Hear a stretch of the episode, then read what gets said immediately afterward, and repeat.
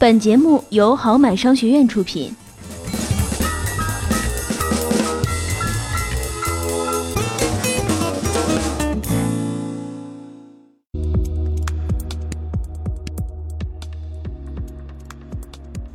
有位商人啊，派他的儿子去向最智慧的人讨教幸福的秘密。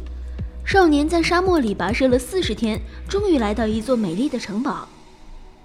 城堡位于高山之巅，少年要寻找的大师就住在那里。少年走进城堡大厅，看到了随着音乐摆动身姿的男女，以及演奏曼妙音乐的小乐队，还有摆着各种食物的餐桌。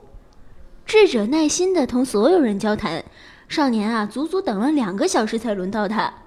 大师听完了少年的来意，却没有立刻告诉他幸福的秘密是什么。大师说。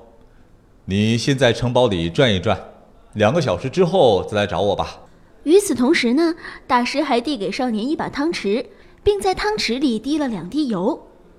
大师说：“你走路的时候拿好这把汤匙，不要让油洒出来。”于是啊，少年开始沿着城堡的台阶上上下下，眼睛始终紧盯着汤匙不放，不能洒，坚决不能洒。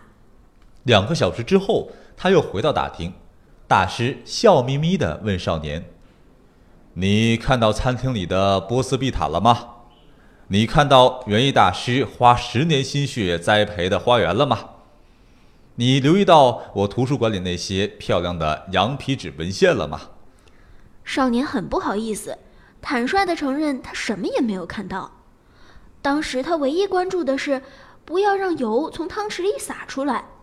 因为那是大师特地嘱咐他的呀。唉，错过了这么好的景色，智者建议少年重新逛逛城堡，看看那些珍奇的东西。少年放松下来，他拿起汤匙，重新到城堡里漫步。这一次，他注意到了天花板和墙壁上悬挂的所有艺术品，观赏了花园和四周的山景。看到了每件艺术品都被精心的摆放在恰如其分的位子上，哇，可真是太美了！幸亏没有再错过了。当他再回到智者面前时，少年详细的讲述了他所见的一切。可是我交给你的两滴油哪儿去了呢？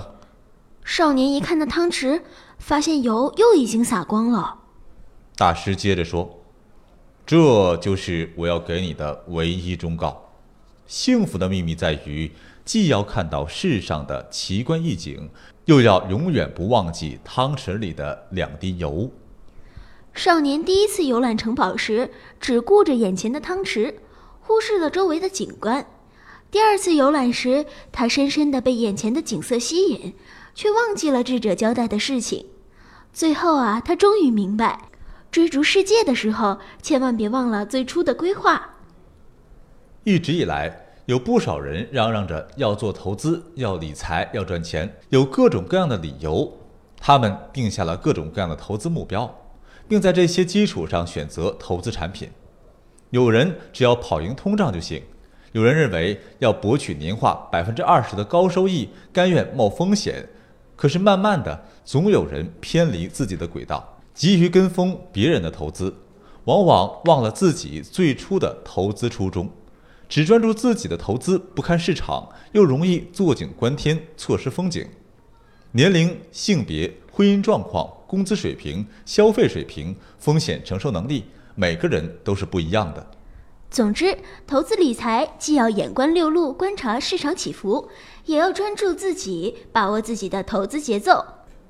如果你做不到这些，那就可以关注我们的微信公众号“好买商学院”，里面有很多专业的理财课程等着你听。回复关键词“好好理财”，给你推送专属课程。